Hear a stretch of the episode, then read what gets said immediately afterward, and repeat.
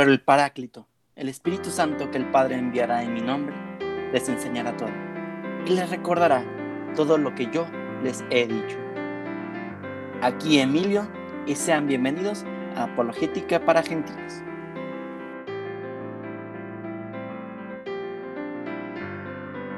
Quiero ser consciente de lo que realmente soy. Espero darme cuenta del camino al que yo voy. Despierta, ábrete a la realidad y encontrarás tu libertad. Encuentra, es posible, solo hay que buscar y así llegar a la felicidad. Podemos ver cómo durante toda la crucifixión de Jesús, cómo los apóstoles morían de miedo. Inclusive, no sabemos la historia de que Pedro lo negó tres veces. Y vemos cómo en el transcurso de un tiempo estaban aterrados para después salir a predicar con total decisión, borrando el miedo. Bueno, a los fieles les pasa algo semejante en el sacramento de la confirmación. Y para levantar el velo y surcar juntos a un nuevo horizonte, tenemos a dos invitados de lujo. Primero, al cumpleañero. Rafa, ¿cómo estás? Rafa, ¿estás ahí? El cumpleañero aquí está, perdón. Emilio, muchas gracias. Gracias eh, por la invitación y por estar nuevamente aquí en Apologética para Gentiles con, contigo, con toda la audiencia, con el padre también, siempre es un gusto. Y bueno, ya que lo dijiste, pues gracias por las felicitaciones. Hoy efectivamente es mi cumpleaños. Hoy que grabamos, pero cuando se publique no va a ser tu cumpleaños. Pero igual la audiencia que quiera mandarle un mensaje a Rafa está en nuestras redes sociales. En algún punto del año cumplo años, entonces claro, pueden mandar las felicitaciones cuando quieran. sí. Y segundo invitado, padre, ¿cómo estamos, padre Tadeo? ¿Qué tal? Eh, muchas gracias por invitarme una vez más. Aquí estamos listos, eh, felicitando a Rafa y a todos los que cumplen años hoy también. Y muy contento, muy contento este, por esta oportunidad una vez más. El suyo también se acerca, ¿no? Eh, se acerca, efectivamente. Bien, bien, interesante. Entonces, ¿les parece si empezamos con el tema? Es la confirmación. Muy bien. Padre, esta pregunta es para usted. Sí. ¿Cuándo, ese, ¿Cuándo fue ese momento de inflexión donde los apóstoles cambian radicalmente? O sea, ¿cuándo dejaron de tener miedo para salir públicamente a predicar como todos conocemos? ¿A qué se debió este cambio? Sí, pues eh, vemos muchas cosas en el Evangelio y también en Hechos de los Apóstoles, ¿no? Eh, en general en el Nuevo Testamento. Mm, en el Evangelio nos encontramos con que los apóstoles son personas, pues, bastante normales, ¿no? O sea, eh, se pelean por ver quién va a ser el mejor eh, o el más importante, son envidiosos, este, corajudos, ¿no? Pedro es súper impetuoso, ¿no? Este, eh, Juan y, y, Andrés, este, ahora Santiago, ay, perdón, se me fue la onda, pero bueno, quieren que baje Andrés y Juan, si no me equivoco, quieren que baje fuego del cielo contra los samaritanos, ¿no? o sea, en fin, um, no entienden, son un, poco iletrados también, y el punto así más fuerte es que uh, cuando van a la crucifixión todos huyen, excepto el discípulo amado, y, y entonces, ¿qué sucede? que ellos eh, cuenta Hechos de los Apóstoles que estaban reunidos por miedo a los judíos eh, escondidos. Entonces se ve que, pues, como nosotros, ¿no? o sea, tenían sus defectos, tenían sus cosas, pero el momento así clave es justo después de Pentecostés, ¿no? que es este acontecimiento, digamos, en, como especial en, el, en la Pascua, con el que precisamente se sella la Pascua, que es la venida del Espíritu Santo. ¿no? Pentecostés es ese momento en el que eh, el Espíritu Santo desciende sobre los apóstoles y desde ese momento hay un cambio como muy fuerte en su actitud. ¿no? Pasan de ser, eh, no es que mmm, dejaran de tener defectos, ¿eh? pero sí se nota una fuerza muchísimo más grande, se les va el miedo y son capaces todos de dar la vida por el Evangelio, con excepción de, de San Juan, aunque no es que no de la vida, simplemente que no muere mártir, todos los demás morirán mártires por la fe. Entonces, claramente ese momento, en, si uno ve el Nuevo Testamento, está en Pentecostés, es decir, la venida del Espíritu Santo de los apóstoles, que narra esas lenguas de fuego que se posan sobre cada uno de ellos. ¿Así, Emilio, o más? Eh, creo que está perfecto. La pregunta sería para la audiencia. Ok, entonces Pentecostés los apóstoles recibieron la plenitud del Espíritu Santo, ¿podemos decir eso? Sí, así es. Digo, mm, más que la plenitud, sí. O sea, de alguna manera lo habrían recibido de alguna forma, pero en realidad es en Pentecostés en donde reciben el Espíritu Santo. Ya San Juan narra que él había soplado sobre ellos y les dijo, eh, recibid el Espíritu Santo. A quienes les perdonan los pecados, les serán perdonados, etc. Pero es en Pentecostés en cuando esa, esa efusión del Espíritu es definitiva. Eh, se, les da se les transmite ese Espíritu que también el mismo Jesús había ya prometido. Ok. Entonces, ¿cómo es que nosotros la recibimos por medio de la confirmación? Muy bien, pues acuérdate que la confirmación es un sacramento. Y los sacramentos lo que hacen es precisamente eh, transmitirnos esa gracia santificante. Entonces, es el medio que Jesucristo instituyó, el medio ordinario, para hacernos partícipes de esa plenitud del Espíritu Santo. Un cristiano eh, desde el, recibe al Espíritu Santo desde el bautismo. Sin embargo, eh, este sacramento viene a reforzar o a darle plenitud a la, fuerza del Espíritu Santo o la, sí, la recepción del Espíritu Santo en el alma. Es como un, este, un reforzamiento de esa, em, de aceptación del Espíritu que tenemos desde el bautismo. Ok, entonces Mm, Rafa, si quieres esta la contestas tú. ¿Qué efectos genera? Ya habíamos hablado de los efectos que tenía el bautismo en, dos podcasts pasados. En este que estamos hablando de la confirmación, ¿qué efectos imprime en el alma de la persona? Bien, bueno, para, solo para terminar un poco, o sea, más bien reforzar la idea que mencionaba el padre, el catecismo dice que la recepción del sacramento de la confirmación es necesaria para recibir la plenitud de la gracia bautismal. Entonces, está íntimamente ligado al bautismo.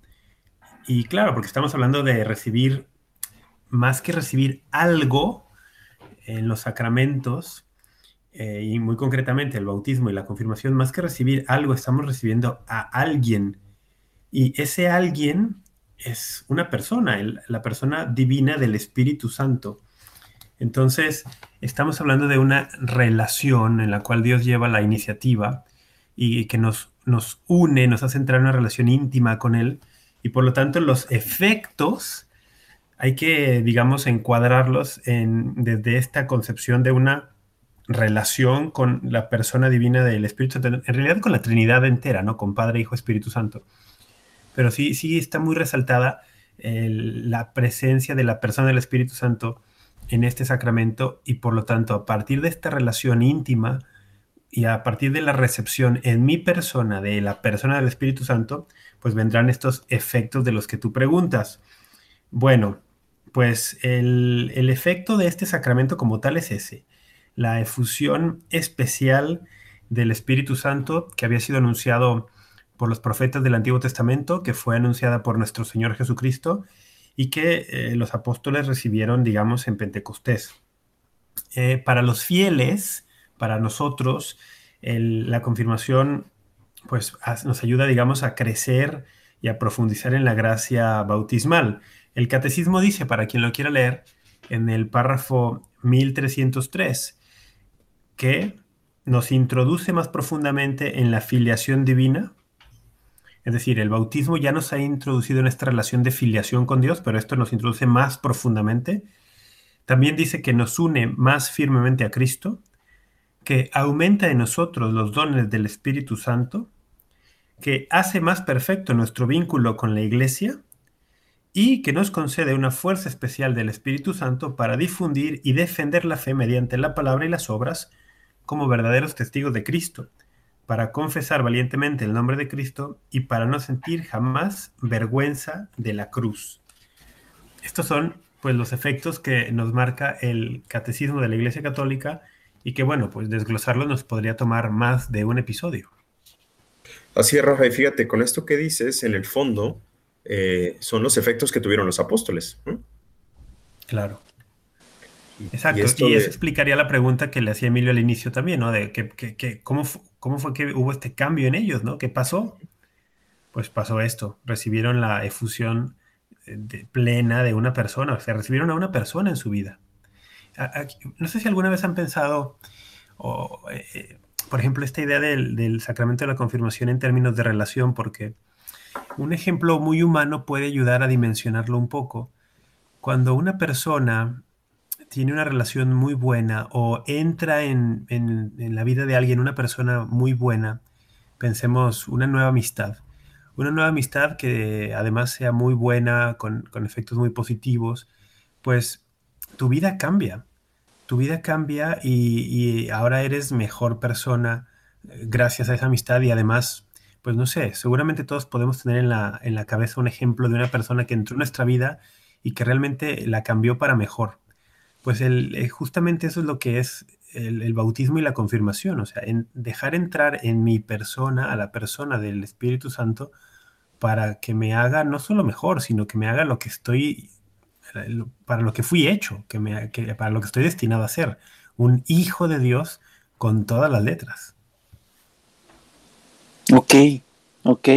Entonces, ¿qué lugar ocupa la confirmación en el designio divino de la salvación? Pues, ¿empiezo yo, padre, o qué? El. Eh, sí, adelante. El. Como decíamos, esto está esto es plan de Dios desde el principio. Que nosotros seamos hechos partícipes de su misma naturaleza, de la naturaleza divina, es plan de Dios desde el principio.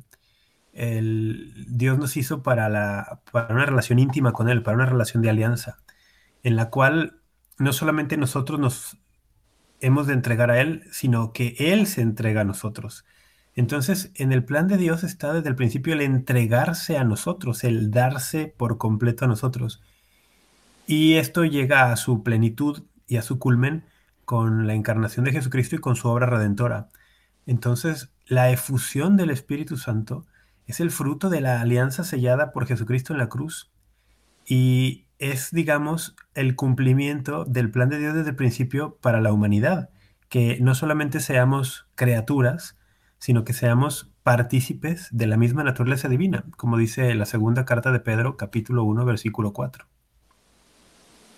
Así es, yo creo que fíjate, sí es importante esto resaltar cómo, o sea, es parte de esa plenitud, porque nosotros no estamos hechos para una relación exclusivamente unipersonal, ¿no? O sea, es bonito si lo pensamos desde la perspectiva de la salvación, de la economía de la salvación, que la relación de Dios con nosotros no es tanto de tú a tú, sino de nosotros a nosotros. Entonces, claro, o sea, nuestra relación con la Trinidad quedaría, digamos, pues incompleta si solamente fuera con Jesucristo, ¿no? Tiene que ser con Dios Padre, con el Espíritu Santo, a la vez que nosotros como iglesia también nos tenemos esa relación de nosotros a nosotros, por eso el Espíritu Santo también tiene un un papel fundamental en la iglesia, ¿no? Es lo que nos mantiene unidos. En la misa le pedimos al Espíritu Santo que nos congregue en la unidad. Si se fijan en la plegaria eucarística 3, cuando van a misa, este, se dice eso, le pedimos al Espíritu Santo, congréganos en la unidad, porque ese espíritu es precisamente lo que, como el espíritu, tomando el ejemplo de San Pablo, de, de, que la iglesia es el cuerpo místico de Cristo, pues el espíritu viene a ser precisamente el espíritu de ese cuerpo, ese principio vivificador, unificador. Se dice, padre, se dice que el Espíritu Santo es el, alma de la iglesia, ¿no? Exactamente. Eh, y es que es eso, es como ese espíritu. Un cuerpo sin espíritu, pues no, no está vivo. es lo que mantiene vivo y unido a, estos miembros. Un cuerpo sin alma es un cadáver. Exactamente. Entonces, claro, por eso. Viva, vivísima. Sí, yo recuerdo aquí a un filósofo estadounidense converso, él del protestantismo al catolicismo, Peter Kraft, que, lo recomiendo muchísimo, él dice que en muchas comunidades protestantes él llegó a ver como que había mucho fuego, por decirlo así, como mucha, que ellos se sentían muy llenos del Espíritu, ¿no? Del Espíritu Santo, comunidades sobre todo de tipo pentecostal. Pero, decía, dice Peter Kraft, el fuego no puede estar simplemente así sin una, sin una chimenea, sin una estructura que, le dé orden y lo contenga. Y al mismo tiempo, del otro lado, él dice que veía a veces en algunos católicos, pues mucha estructura, mucha chimenea, mucha, mucho esquema, pero sin fuego, ¿no? Entonces, él dice, no, pues en la iglesia lo que estamos llamados es a tener la chimenea y el fuego, o sea, el, eh, somos iglesia y eso no significa únicamente la, jerarquía o las estructuras, eh, que si bien son necesarias, pero también somos iglesia por el Espíritu Santo, que nos congrega en una relación, como usted bien dice, Padre, no de uno a uno con Dios, sino de nosotros a nosotros. Me encanta como lo dijo. ¿Algo que agregar, Padre? No, perfecto, me gustó mucho la, me gustó mucho que dijeras que me... No, no es cierto. No, me gustó mucho lo de, lo de este converso. Me pareció genial, efectivamente. Ok, entonces, ¿cuál es el procedimiento de la confirmación? Dijimos el del bautismo, que fue desde entrar a la iglesia preguntar a los padrinos y a los padres qué quieren para este niño. Sí. Ahora, ¿cuál es el procedimiento en la confirmación? Sí, muy bien. Es muy sencillo. En el caso de la confirmación, lo primero que podemos decir es acerca del ministro, ¿sí? ¿Quién es el que da eh, la confirmación? Aquí, a diferencia de otros sacramentos, en la iglesia latina, ahorita explico esta diferencia, el ministro ordinario va a ser el obispo. ¿Por qué el obispo? ¿Sí? O sea, ¿por qué un sacerdote no puede hacerlo? En la iglesia latina, es decir, pues eh, de Occidente, eh, de entrada no, no es que no pueda, pero ordinariamente porque el obispo se lo puede delegar y ya está. ¿sí? Yo he oficiado una confirmación Ah, por, por eh, permiso, ¿no? Con permiso. Pero eh, ordinariamente será el obispo, pues porque él tiene esta, se, eh, lo digo porque en, la iglesia de Oriente em, no necesariamente es el obispo, de hecho en la iglesia de Oriente se suelen administrar los tres sacramentos de iniciación cristiana juntos, es decir, bautismo, confirmación y primera comunión, a los bebés, ¿sí? Es más, todavía a mí, en mi caso concreto, no hace muchos años, no, no es cierto, hace algunos años ya, me administraron la confirmación junto con el bautismo, porque era la costumbre, ¿sí? Eh, y en cambio en Oriente es la costumbre desde hace mucho tiempo, para, porque ellos quieren mantener ese vínculo entre mm, esos tres sacramentos de iniciación cristiana como muy fuerte.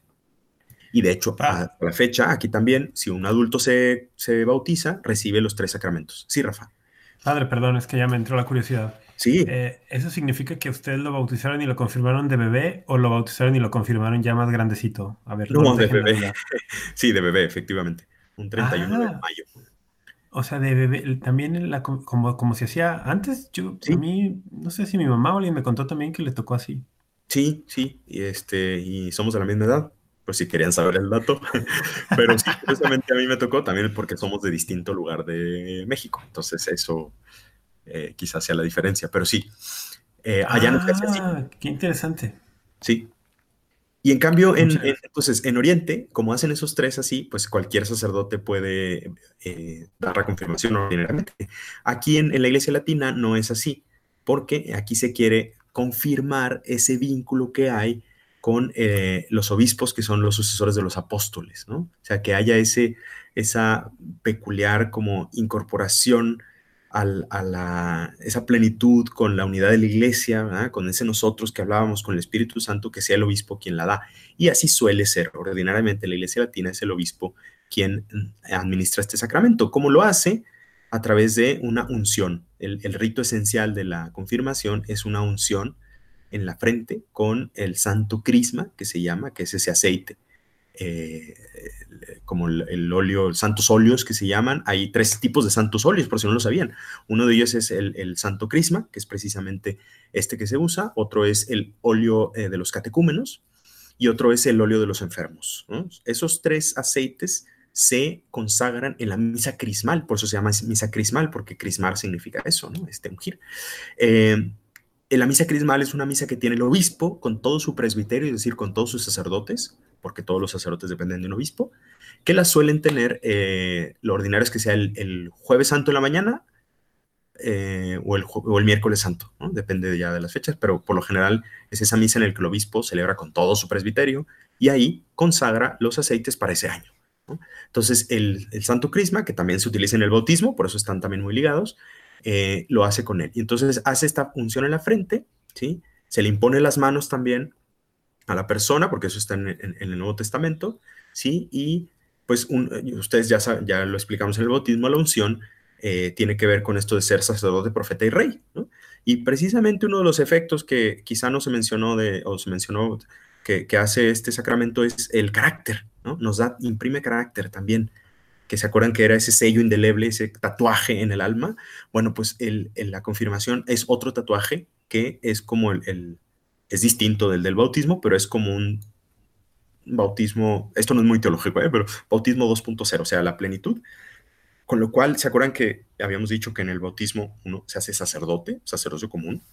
Pues en la confirmación, ese, ese esa configuración con Cristo sacerdote se lleva a plenitud, efectivamente. No a la plenitud total, porque esa va, sería distinta de la de los sacerdotes ministeriales más, pero se lleva plenitud en el fiel. El sacerdocio común llega a su plenitud en el sacramento de la confirmación. Y, esto resaltaría, Padre, entonces la, la, gran necesidad de, para aquellos bautizados que no han recibido la confirmación, pues recibirla, no, no quedarse ahí nada más. De hecho, se nos, se nos dice en el catecismo que eh, eh, los tres sacramentos que se conocen como sacramentos de iniciación cristiana, pues conforman una, eh, vamos, una especie de unidad, ¿no? Que, que, que, no se puede quedar uno nada más ahí con uno o con dos de tres, que hay que buscar tener los tres para que la iniciación sea plena. Y en este sentido, el, porque si hay muchas personas que fueron bautizados, pues, y que quizás no, no vivieran en una familia que fomentara mucho la fe, pero que luego ya la confirmación no la reciben. Entonces, eh, sería bueno, ahora que estamos hablando de esto, pues urgir a aquellos bautizados que no han recibido la confirmación que se preparen, que oren y que la reciban. Fíjate, una manera a mí que me gusta de explicarlo y que quizá también no, no sé si exactamente sea tan teológico, pero por ejemplo, es curioso que para casarte te piden que tengas el sacramento de la confirmación. No es obligatorio, o sea, no es de derecho divino, como se dice, pero sí se puede dispensar, pero ordinariamente se pide. ¿Por qué? Porque precisamente, ya lo hablaremos en el sacramento del matrimonio, pero una de las cosas, el signo del sacramento del matrimonio es eh, ser parte de la unión de Cristo con su iglesia. Entonces, eh, ¿por qué es importante que uno esté confirmado? Porque si uno va a formar parte de la unión de Cristo con su cuerpo místico, es lógico que esté incorporado al cuerpo místico plenamente, ¿no? Entonces, pues, ¿por qué no me puedo casar si no estoy confirmado? Pues porque precisamente si vas a formar parte del cuerpo de Cristo, de esa unión, de ese amor, de esa entrega de Cristo por su iglesia total, y no estás incorporado plenamente al cuerpo de Cristo, pues, mm, ¿sabes? O sea, sería un poco raro, ¿no? Entonces creo que es una manera de entender por qué es muy importante confirmarse, o sea, pues porque es precisamente esa plena incorporación. No, es que el bautizado esté mal, eh, pero está incompleto. por eso le falta esa plenitud. ¿no? Y, perdón, termino la, pregunta porque la forma, falta la forma de este sacramento es las palabras que pronuncia el obispo. Fulanito recibe por esta señal el don del Espíritu Santo y ahí se ve como lo que nos decía Rafa, recibe a esa persona. ¿no? Entonces está la unción, las palabras, el ministro. Emilio, básicamente es esto. Sí, sí. Este, entonces, nada más, ¿dónde en la Biblia, claro, dónde está instituido este sacramento? ¿En qué parte de la Biblia podemos ver que dice aquí se instituyó este sacramento, Cristo manda que lo hagamos? De entrada está en Pentecostés, eh, o sea, en Hechos de los Apóstoles capítulo 2, es donde se narra esto de las lenguas de fuego que te decía. Ajá. Unas lenguas de fuego dice que, eh, bueno, primero sobrevino del cielo un ruido como un viento impetuoso, se llenó toda la casa en que se hallaban, y se les aparecen unas lenguas de fuego que se decidían, dice, y se posaban sobre cada uno de ellos. Y entonces se quedaron todos llenos, llenos, esa palabra es importante, llenos del Espíritu Santo, ¿sí? Este, y comenzaron a hablar en otras lenguas según el Espíritu los hacía expresarse. El griego utilizará em, un verbo curioso que se llama, mm, eh, dice, eplestesesan, ¿no? O sea, quedaron como, fue, o sea, enviado y a la vez rellenos, ¿no? Rellenos, plenos. Latín repletisunt, ¿no? O sea, llenados, efectivamente, ¿no? Este, del Espíritu Santo. Pero hay otras partes del Evangelio en el que se habla de imposiciones de manos y del Espíritu. No sé si Rafa, tú quieras decir algo. Sí, de entrada decir que en, la Biblia, mm, no de, de, los siete sacramentos va a ser difícil que encontremos. Ah, en este pasaje concretamente Jesús instituyó directamente el sacramento, o sea... Eucaristía y bautismo nada más, ¿no? El, vamos, no, serán los siete, no serán los siete que los, que los veamos así tal cual, ¿no? pero sí vamos a encontrar las claves, por decirlo de alguna manera, que nos permiten, eh, reforzado junto con la, o digamos, junto con la tradición apostólica, encontrar la institución de los sacramentos.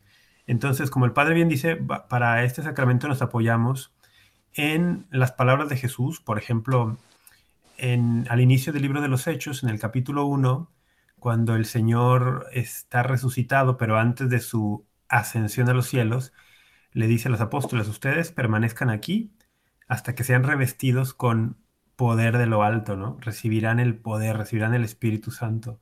Y entonces sí que serán mis testigos. Entonces ahí podemos ver la promesa del Señor acerca de este sacramento. Y luego ya vemos el cumplimiento precisamente el día de Pentecostés. Y después de Pentecostés vamos a encontrar muchas instancias en las cuales los apóstoles, eh, ya en su ministerio de predicación, de anuncio del Evangelio y de incorporar a los que iban haciéndose creyentes al cuerpo de Cristo, pues vamos a ver cómo ellos empiezan a, proclamar esto, empiezan a, eh, digamos, se dan cuenta que el don de Dios, del Espíritu Santo, es para todos, y empiezan a bautizar y a imponer las manos también. Y, así es como lo comunicaba, ¿no? Por ejemplo, en Hechos capítulo 8, versículos del 15 al 17, o en Hechos capítulo 19, versículos 5 y 6, veremos esta imposición de manos que confiere el don del Espíritu Santo. Y, y, justo por eso nosotros en el rito de la confirmación seguimos viendo la imposición de manos. Ok, ok. Para concluir, querida audiencia, como esto es para ustedes, necesitamos tener ciencia cierta de que no les queda ninguna duda. Así que por favor. Ciencia cierta. Eso va a ser difícil, pero. Bueno, si preguntan, tendremos alguna noción. Pero no es cierta, ok, entiendo. Este no les quedará duda alguna. Así que nuestras redes sociales están abiertas para que nos manden sus preguntas que resolveremos en el siguiente episodio inmediato. Eh, ¿Ustedes quieren mencionar las redes o las menciono yo? Tú lo dices bien bonito. Tú, tú, tú lo haces mejor. En Instagram nos pueden encontrar como amen.católico, en Twitter amenctc y en Facebook como Amen Católico. Después pues de eso, tenemos una semana de relativa pausa relativa a esta serie, porque efectos de sonido baratos. tendremos especial de Pascua traídos para ustedes de Guadalajara para el mundo. Claro. ¿Algo que quieran agregar de este sacramento tan hermoso? Bueno, yo, yo diría, para dejar que el Padre cierre, que es un sacramento muy bello y muchas veces he escuchado personas que dicen, no, es que como a mí me bautizaron cuando era bebé y, o muy pequeño y no tenía uso de razón y yo no lo pedí, pues ahora la confirmación viene eh, porque aquí tú confirmas que realmente quieres ser eh, no sé, que quieres ser cristiano, que, aceptas esta, esta, fe, esta religión. Entonces hay quien asocia el nombre que le damos en español, confirmación, como con un acto personal, eh, a, través del cual yo confirmo que acepto esto. Y me parece que, no es así. Me parece que el nombre va más en sentido a confirmar la, presencia del Espíritu Santo en, el fiel. y, en ese sentido me parece que más que yo confirmar que quiero ser cristiano, es Dios confirmándome como su hijo. eso es lo que yo quería decir. Vaya. Rafa. De hecho, esto va muy de la mano de lo que decíamos del bautismo de niños, ¿no? La idea moderna es que somos nosotros los que conquistamos la fe, ¿no? Y es esta misma idea, ¿no? Yo me confirmo, no, compadre, es al revés, es confirmar, o sea, es dejarte confirmar por Dios, ¿sí? Por eso, ahí yo, la reflexión que quería hacer era simplemente de que el Espíritu Santo le llaman algunos el gran desconocido, porque tristemente lo tratamos poco. Y yo animaría a las personas que digan, pues es que yo, pues ¿por qué confirmarme? Pues quizás porque no conoces al Espíritu Santo. Si conocieras el don de Dios, como diría San Juan, si conocieras, bueno, eh, Jesús en San Juan, si conociéramos cómo el Espíritu actúa en nuestra alma y cómo la transforma, o sea, dices, date cuenta, o sea, lee cómo los apóstoles pasaron de ser unos, pues, este, digo, no, no, obviamente no me quiero meter con los santos apóstoles, por supuesto, rayo, pero, pero pues sí eran bastante necios. Métase con ellos, padre, métase la con columna de la iglesia pasan a ser personas que dan la vida por la fe, que dan, eh, o sea, que lo dan todo con amor. Dices, tú quieres esa transformación, déjate por el Espíritu Santo. Entonces, con mayor razón, confírmate y trátalo más. Wow. Eso es lo que quería decir. Me acaba, me acaba de hacer pensar una idea más. A ver. El- nosotros lo que vemos en los apóstoles antes del don del Espíritu Santo, sobre todo cuando a Jesús lo toman prisionero, es, es un miedo, ¿no? Un miedo a la muerte. Eh, Lo vemos clarísimo en Pedro, ¿no? Que lo niega, niega conocerlo incluso. Hay un miedo a la muerte. Y la carta a los Hebreos, en el capítulo 2, versículos 14 y 15, que es uno de mis pasajes favoritos en el Nuevo Testamento, dice que Jesucristo justamente se entregó a la muerte para arrebatarle el dominio sobre la muerte al diablo y liberarnos a todos nosotros que por miedo a la muerte estábamos sometidos a esclavitud. Entonces, claro, ¿qué hace nosotros el, Espíritu Santo mediante la confirmación? Nos hace participar plenamente de la resurrección de Cristo para que no le tengamos miedo a la muerte. Y por eso es, la transformación que vemos después en Pedro y en todos los demás. Ya no le tienen miedo a morir porque saben que la muerte ha sido derrotada, que ese es el poder de la resurrección. Ahora tienen una nueva vida en ellos, que es la vida del Espíritu Santo, que los hace proclamar valientemente, sin temor alguno, que Jesucristo es el Señor de la vida y que ha conquistado la muerte. Y de eso mismo podemos participar todos nosotros. Dejar de tener miedo a proclamar nuestra fe, dejar de tener miedo a los respetos humanos, tener miedo a la muerte, tener miedo a, a- mil cosas para comunicarle a todo el mundo este grandísimo don. Nos estamos elevando de una manera espectacular. Ya tengo un nombre para el episodio, así de plano. Muy bien. Perfecto, pues ya está, Emilio. Les agradezco mucho a los dos por estar aquí. Padre, un honor estar con usted. Rafa, síguetela paseando de lujo. Con ¿Me la la sigo bendición- paseando? Sí, No, paseando. no, no, no se puede pasear ahorita, Emilio. Seguimos en contingencia. Para los que nos escuchan en el 2028, sepan que en el 2020 hubo una contingencia terrible en todo el mundo que se llamó coronavirus, pero la superamos. ¿Qué, qué tal que siga? O sea, imagínate 2028 y todavía la gente en casa, que todo se haya movido a tendencia No. en casa. No lo sé, Rick. Ojalá bueno, y más no, bien, espero no. que no, espero que no. Bueno, este, síguetela pasando bien o paseando. Este, hoy fue el día que lo grabamos, fue el día que el Papa dio, padre, ¿puede pronunciarlo usted? La bendición Urbi et Orbi. Gracias. Y pues fue un súper regalazo de cumpleaños para Rafa, me imagino. Sí, sí que lo fue porque además es una, fue una ocasión extraordinaria. El Papa normalmente otorga esta bendición en Navidad y, y- y en Pascua, ¿no? Y al inicio de pontificado también. Ah, bueno, y, y una sola vez cuando, cuando es elegido, ¿no? Y después cada año dos veces, pero ahora fue extraordinario, pues porque era mi cumpleaños. Esto fue Apologética para Gentiles. Un saludo a todos y hasta la próxima.